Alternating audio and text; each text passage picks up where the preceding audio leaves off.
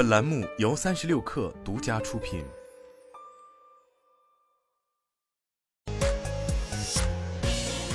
网罗新商业领域全天最热消息，欢迎收听快讯不联播，我是金盛。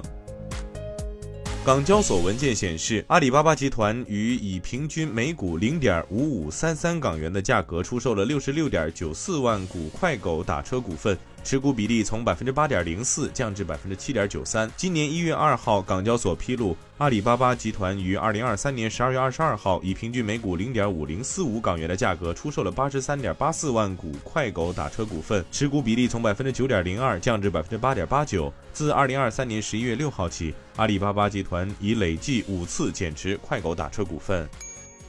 针对字节跳动旗下游戏部门朝夕光年正与腾讯谈判出售多款游戏一事，朝夕光年相关负责人回应称，相关团队还在与多个买家商谈项目出售事宜，至今尚未敲定任何与腾讯的交易。据媒体报道，目前朝夕光年正在腾讯谈判出售多款游戏。接近交易的人士透露，涉及出售项目的团队分散在上海、深圳等地。朝夕光年已经为开发这些游戏花去上亿元，此次出售进行了较大幅度折价。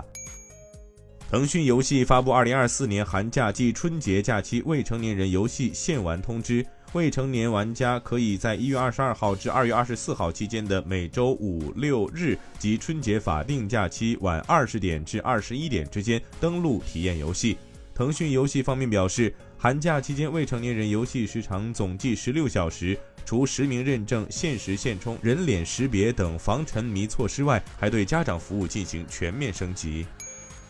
芯片巨头英伟达在 CES 大会正式开幕前发布多款重磅游戏芯片产品，并宣布与中国游戏公司和电动车企的多项合作。另有消息称，英伟达针对中国市场的三款定制 AI 芯片有望于今年二季度出货。英伟达还宣布将与米哈游、腾讯、网易等游戏公司合作 AI 数字人业务。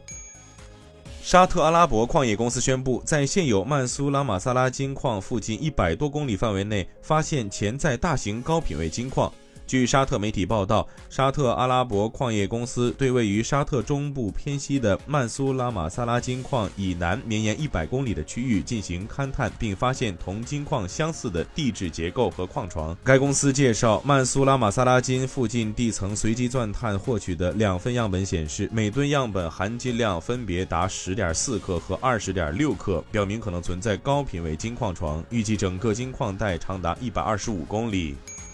宝马集团宣布，该集团2023年全球纯电动汽车交付量增至37万6183辆，同比增长74.4%。其中第四季度交付12万9316辆纯电动汽车，预计集团2024年纯电动汽车销量将超过50万辆。以上就是今天的全部内容，咱们明天见。